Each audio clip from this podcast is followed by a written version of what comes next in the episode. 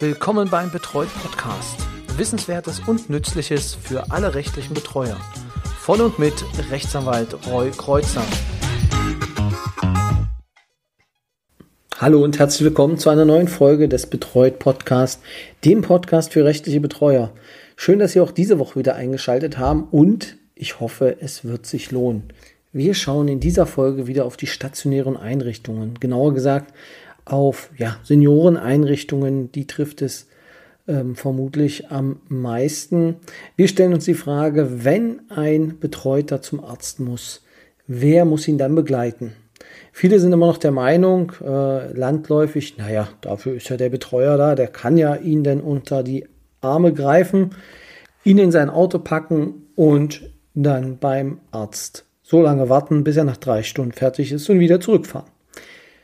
Nein, das machen wir natürlich nicht, beziehungsweise wahrscheinlich ein, zwei Anfängerfehler, da kann das mal passieren, aber sowas tun wir nicht. Wir sorgen dafür, dass jemand dabei ist. Und bei stationären Einrichtungen muss jemand dabei sein. Aber dazu kommen wir denn gleich. Ich möchte, bevor wir damit äh, durchstarten, noch auf einen eine E-Mail eingehen, die ich erhalten habe, die sich auf die Folge 92 bezieht. Ja, es ist schon ein wenig her. Ich bringe sie noch einmal in Erinnerung, falls sie noch niemand oder falls Sie sie noch nicht gehört haben. Es ging um die zukünftige Arbeit der Betreuungsbehörden und deren Entlastung, beziehungsweise wie es eine Entlastung geben könnte. Und da habe ich ein Pilotprojekt vorgestellt, das äh, geguckt hat, wie eine Entlastung der Betreuer und der Betreuungsbehörden äh, eventuell funktionieren kann. Aber mehr Details dazu gibt es halt in Folge 92. Einfach nochmal reinhören. Wir verlinken sie nochmal unter dieser Folge. Eine Hörerin aus Niedersachsen schrieb mir nun ein paar Zeilen und äh, nach Rücksprache darf ich Ihnen diese auch vortragen. Sie wollte nämlich etwas zur Folge 92 ergänzen. Ich zitiere, in Emden gibt es das Projekt seit Jahren, das Betreuungen versucht wird zu vermeiden. In der Praxis vermeidet es jedoch wenig Betreuungen, sondern erfasst mehr die Fälle, die bisher keine Betreuung bekommen haben, weil deren Einschränkungen nicht groß genug waren. In der Praxis berichten die Kollegen aus Emden, dass es dann konkret einen Vertrag gibt, wo drin steht, es soll ein Rentenvertrag oder Rentenantrag gestellt werden oder es soll Eingliederungshilfe beantragt werden. Dafür wird ein Stundenkontingent vereinbart und somit eine Pauschale. Und für den konkreten Auftrag gibt es eine Vollmacht. Da wir Betreuer die Infrastruktur vorhalten, um solche Aufträge schnell und qualitativ hochwertig zu erledigen, sind wir da auch genau die richtigen dafür. Die Betreuungsbehörde, so die Hörerin, schafft das nicht. Das, also beim großen Respekt auch vor unserer Betreuungsbehörde, ich sehe da wirklich auch Defizite bzw. Nachholbedarf in der Infrastruktur. Wir, und da spricht sie weiter, in Niedersachsen haben uns damals gemeldet bei der Betreuungsbehörde, um nach 11 Absatz 5 BTOG ein Modellprojekt zu bilden in Anlehnung an. Das Land Niedersachsen hat die Finanzierung dessen abgelehnt. Dass das bedeutet, dass ab 01.01.2023 die erweiterte Unterstützung flächendeckend angeboten werden müsste, das ist den Betreuungsbehörden, glaube ich, gar nicht klar. Auch steht in 11 Absatz 3 BTOG, dass die Betreuungsbehörden verpflichtet sind, ein gewisses Maß an Unterstützung, zum Beispiel bei der Antragstellung, selbst zu leisten. Ihre Betreuungsbehörde weiß noch gar nicht, wie das personell umgesetzt werden soll aus meiner Sicht ein noch sehr stiefmütterlich behandeltes Thema. Ja, kann ich so nur unterschreiben. Also es ist nicht nur bei uns in Brandenburg das Problem, dass wir noch nicht wissen, wie es dann weitergehen soll ab 1.1., sondern auch in Niedersachsen. Vielen Dank für die Rückmeldung. Wollte ich so erstmal weitergeben. Natürlich sind die anderen auch äh, aufgefordert. Ähm, schreibt, also schreiben Sie, schreibt ihr einfach eine E-Mail an mich unter äh, info@betreut.de und ja, dann würde ich das auch mit den anderen Kollegen gerne teilen. So viel als Nachlese. Kommen wir nun zu unserem aktuellen Fall, beziehungsweise unser aktuelles Thema, was wir heute uns angucken. Sehr viele von Ihnen kennen die Situation. Die Heimeinrichtung ruft an und sagt, Ihr Betreuter müsste jetzt zum Arzt. So, das ist ja, ja, ist ja auch nicht ungewöhnlich. Sie müssen ihn dann begleiten, damit er den Termin gut wahrnehmen kann. Moment, denkt sich doch jeder und sagt, bin ich denn dafür verantwortlich, den dort zum Arzt zu begleiten? Wir müssen noch unterscheiden, die Fahrtkosten, die da entstehen, da können wir wieder drüber reden, das steht auf einem ganz anderen Blatt. Aber es ist die Frage der Begleitung. Wenn die Person, meinetwegen mit einer hochgradigen oder mittelschweren Demenz, ähm, mittelgradigen Demenz, wenn die Person nicht in der Lage ist, diese Fahrt alleine zu machen, muss es eine Begleitperson geben. Und es ist immer unklar oder beziehungsweise strittig, wer diese Begleitperson ist. Sehr oft wird ein emotionaler Druck auf den Betreuer ausgeübt, dass man sagt, naja, Sie können ja Ihren Betreuten jetzt hier nicht dort alleine hinfahren lassen, oder? Das werden Sie doch wahrscheinlich nicht machen. So, der böse Betreuer, der in Anführungsstrichen böse Betreuer sagt dann, ja, das tue ich. Aber er handelt rechtlich richtig. Und der böse Betreuer müsste sagen, du bist dafür zuständig, da jemand zu organisieren, der das macht. So, das ist jetzt hier aus der Hüfte geschossen, was allerdings aus meiner Sicht der momentane Stand der Dinge ist. Wir können das Ganze aber noch ein bisschen unterfüttern mit ja, Rechtsprechung der vergangenen Jahre. Ich bin aufmerksam geworden auf dieses Thema in einer äh, Facebook-Gruppe, ähm, Austausch der Berufsbetreuer. Sehr spannende Themen, die dort äh, diskutiert werden.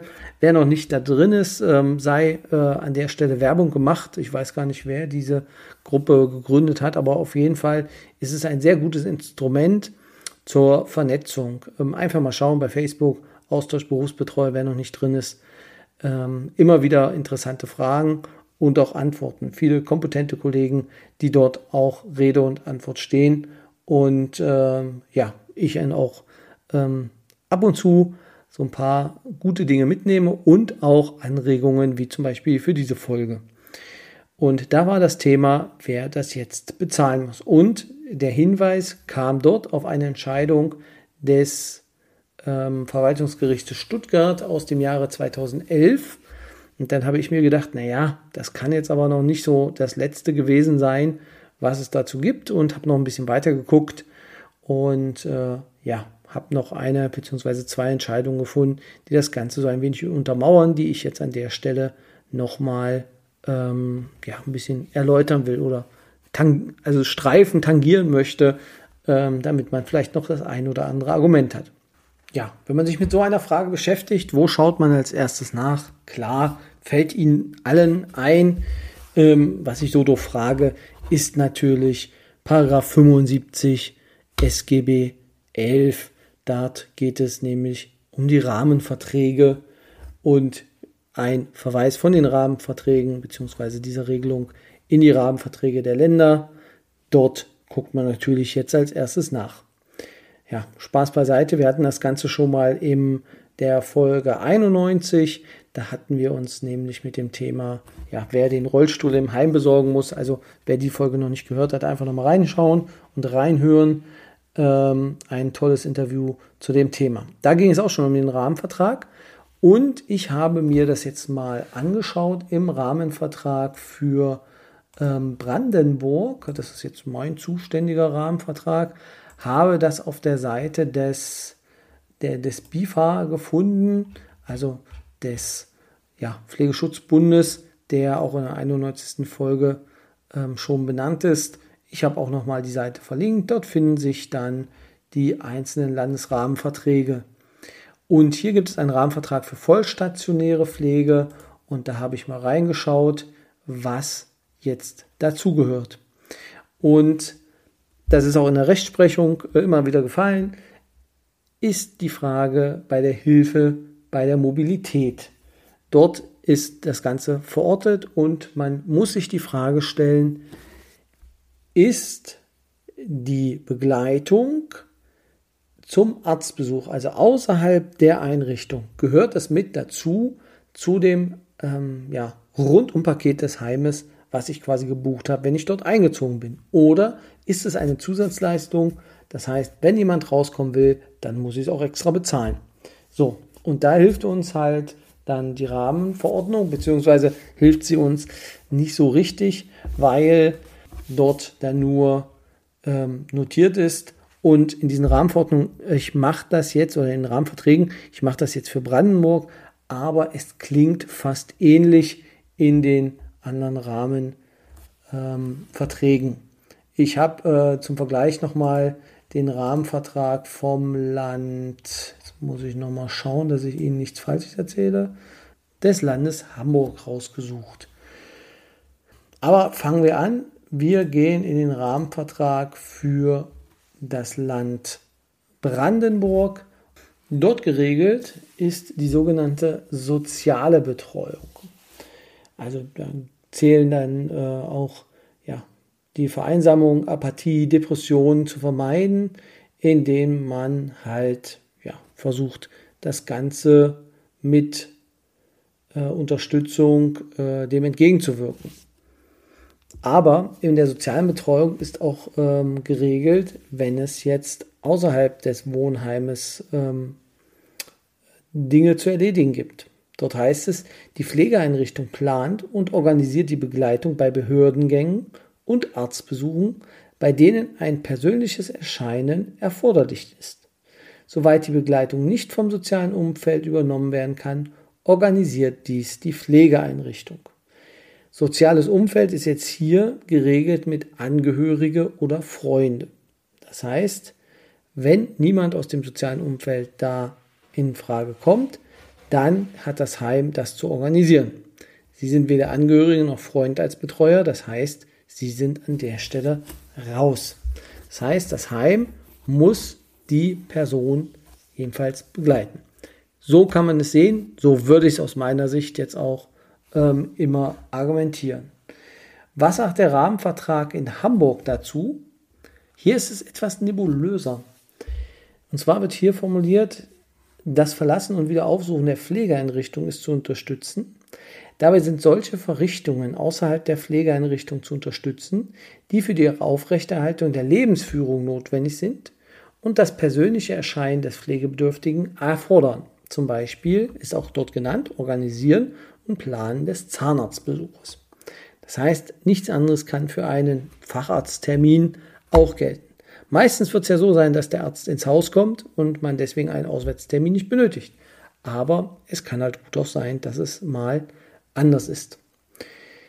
Genau. Das bedeutet, dass eigentlich damit man annehmen müsste, ja, das äh, Heim muss unterstützen. Jetzt gab es natürlich auch ähm, sehr viele Fälle, in denen nicht klar war, wie das Ganze gelesen werden muss. Und wenn zwei sich streiten, gibt es meistens ein Gerichtsverfahren und das gab es hier dann auch. Also es gab eins in Stuttgart, wo dann geklärt werden musste, ähm, ist aus diesen Sätzen zu entnehmen, dass eine Übernahme der Begleitung ähm, durch das Heim gegeben ist oder nicht. Oder kann ich, und das war der Hauptpunkt, eine Sondervergütung dafür ähm, verlangen. Das heißt, es gibt einen Zusatzvertrag. In diesem Zusatzvertrag steht drin, 17,50 Euro kostet eine begleitete Stunde durch das Pflegeheim. Es entzündet sich also meist am Geld, was dann für bei den enormen Kosten, die es für die Pflege eh schon sind, noch hinzukommen würde. Es wurde geklagt, also in Stuttgart als auch, und auf das möchte ich eingehen, in Hessen. Und es war so, dass sich der hessische Verwaltungsgerichtshof, also die, das Verwaltungsgericht halt in, um, also die zweite Instanz in Hessen, die sich mit dieser Thematik auseinandersetzen musste. Und hier kam jetzt die Frage auf, muss das übernommen werden, beziehungsweise gibt es die Verpflichtung für das Heim aus dem Pflegevertrag an sich heraus. Ich, wie ich gesagt habe, gehe auf die Entscheidung des äh, Verwaltungsgerichtshofs ein. Dieser hatte eine Entscheidung einer Vorinstanz halt zu ähm, überprüfen und hat dies mit folgenden Worten gemacht, die aus meiner Sicht dann ähm, sehr nachvollziehbar sind. Also, der Senat teilt die Ansicht des Verwaltungsgerichts, was vorab dafür zuständig war, dass dem Vertrag entnommen werden könne, dass die notwendige Begleitung zum Besuch externer Ärzte oder Therapeuten von den allgemeinen Pflegeleistungen umfasst ist. Das heißt, die Pflegeleistungen wie das Waschen und so weiter, auch davon ist eine externe Begleitung umfasst. Muss also vom Heim gemacht werden. Nach 2 Absatz 1 des Rahmenvertrags sind Pflegeleistungen die im Einzelfall erforderlichen Hilfen für pflegebedürftige Menschen bei den Verrichtungen im Ablauf des täglichen Lebens in den Bereichen Körperpflege, Ernährung, Mobilität sowie medizinische Behandlungspflege und soziale Betreuung. Und jetzt führt es weiter aus, das Gericht Formen der Hilfe sind unter anderem die Unterstützung und die teilweise oder vollständige Übernahme der Verrichtung. Nach 2 Absatz 6 des Rahmenvertrags umfasst die Mobilität das Verlassen und Wiederaufsuchen des Pflegeheims. Dabei sind nach dieser Vorschrift solche Verrichtungen außerhalb des Pflegeheims zu unterstützen, die für die Aufrechterhaltung der Lebensführung notwendig sind und das persönliche Erscheinen des pflegebedürftigen Menschen erfordern. Und das, wie er vorhin gesagt hatte, Organisieren und Planen von Arztbesuchen. Und genau das ist ja hier der Fall. Das Planen von Arzt- oder Therapeutenbesuchen erfasst sicher nicht notwendig auch die Begleitung zum Arzt oder Therapeuten. Da sind wir uns, glaube ich, alle einig. Anders liegen die Dinge jedoch hinsichtlich des Organisierens derartiger Besuche. Aus der Zusammenschau der Begriffe Planen und Organisieren folgt bereits das Organisieren ein Mehr an Tätigkeit erfasst als das Planen. Und jetzt wird es spitzfindig, aber so kann man halt auch argumentieren. Organisieren ist konkreter und praxisbezogener als Plan und kann auch nach Ansicht des Senats Maßnahmen der Umsetzung eines Arzt- und Therapeutenbesuchs beinhalten. Das bedeutet, dass die erforderliche Unterstützung oder Übernahme der Durchführung eines Arzt- oder Therapeutenbesuchs mit dem Pflegesatz abgegolten ist. Punkt. Kann man jetzt eigentlich so stehen lassen und äh, auf jeden Fall argumentieren. Also einfach auswendig lernen, um beim nächsten Mal dem äh, jeweiligen Heim mitteilen. Dies hat natürlich jetzt den Kläger nicht davon abgehalten, auch noch die nächste Instanz zu bemühen, und zwar das Bundesverwaltungsgericht. Dort sollte nämlich die Revision zugelassen werden. Das ging leider nicht gut. Also es gab äh, die Nichtzulassung, es wurde Beschwerde eingereicht gegen die Nichtzulassung und hier wurde nochmal ausführlich erklärt, dass es keinen Grund gibt, warum es äh, sich hier das Bundesverwaltungsgericht mit beschäftigen muss, weil das VGH, der VGH, der Verwaltungsgerichtshof, alles richtig gemacht hat. Und zwar sagt das Gericht noch einmal deutlich und unmissverständlich, und nun zitiere ich, denn der Verwaltungsgerichtshof hat die Vorschriften des Rahmenvertrages für den Senat bindend dahin ausgelegt, dass die umstrittene Begleitung zu den Arztbesuchen zu den Pflegeleistungen gehört, die durch den Pflegesatz abgegolten werden.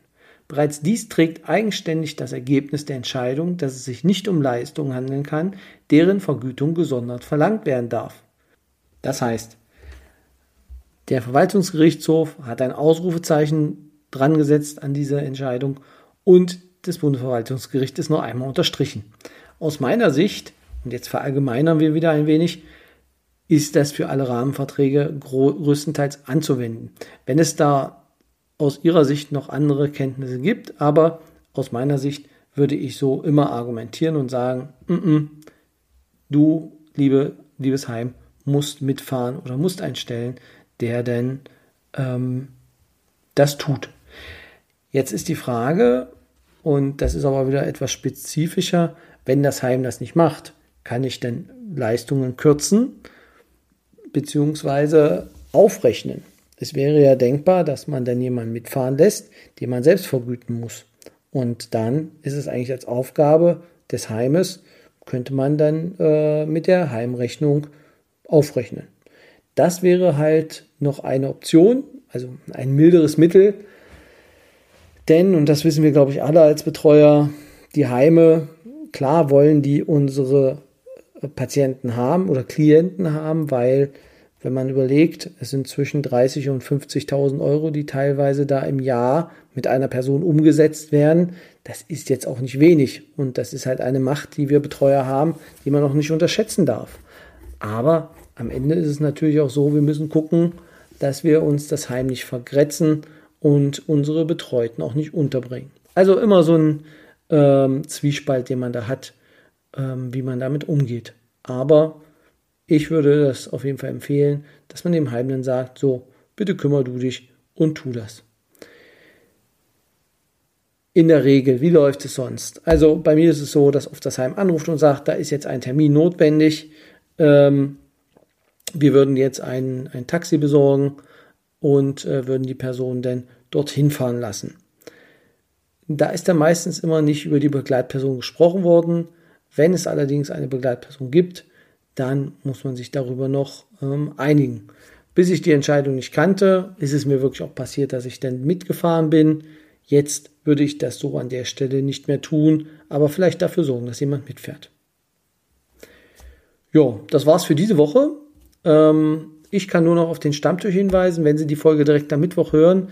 Äh, es ist, äh, also veröffentlicht wurde die Folge am 17.8., das heißt am 18.8.2022 gibt es wieder einen Stammtisch. Noch sind die Anmeldungen möglich. Einfach an stammtisch.betreut.de eine kurze E-Mail, ich möchte dabei sein und dann wird das auch noch klappen für die morgige Veranstaltung. Ansonsten, wenn Sie es zu spät hören, einfach trotzdem eine E-Mail und dann sind Sie beim nächsten Mal im nächsten Monat dabei. Ja, so viel für heute. Hat mich gefreut, dass Sie dabei waren. Sind jetzt knappe 21, 22 Minuten wieder geworden. Nach der Studie der, des, von der Bitkom, äh, was eine durchschnittliche Podcastlänge, also ideale Podcastlänge von 26 Minuten fordert, bin ich jetzt leicht runter. Aber ich denke, Sie können es mir verzeihen. Bis zum nächsten Mal. Ihnen eine schöne Woche. Machen Sie es gut.